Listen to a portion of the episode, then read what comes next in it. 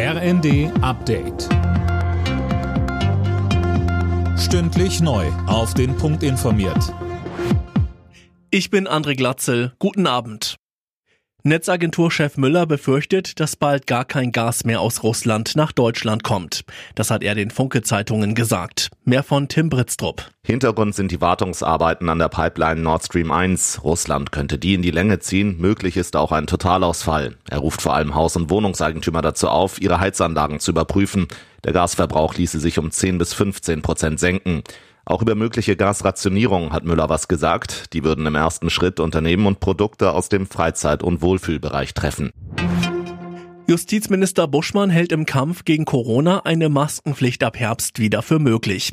Das hat er der Welt am Sonntag gesagt. Martin Bauer. Richtig, und zwar mit dem Inkrafttreten des neuen Infektionsschutzgesetzes. Man werde vermutlich noch im Laufe dieses Monats ein Konzept vorlegen. Möglichen neuen Lockdowns erteilte der FDP-Mann eine klare Absage. Nach allem, was wir wissen, sind Schulschließungen und Ausgangssperren heute nicht mehr verhältnismäßig, sagte Buschmann.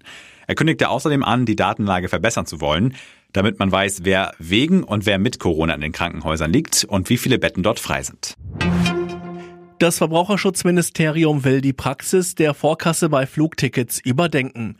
Laut mehreren Medien soll damit Druck auf die Airlines gemacht werden, die sich immer öfter Zeit lassen, wenn es um die Rückerstattung bei gecancelten Flügen geht. Weiterer Kritikpunkt, Passagiere müssen die Rückerstattung proaktiv einfordern. Radprofi Fabio Jakobsen hat die zweite Etappe der Tour de France gewonnen. Der Niederländer setzte sich auf der Flachetappe in Dänemark durch.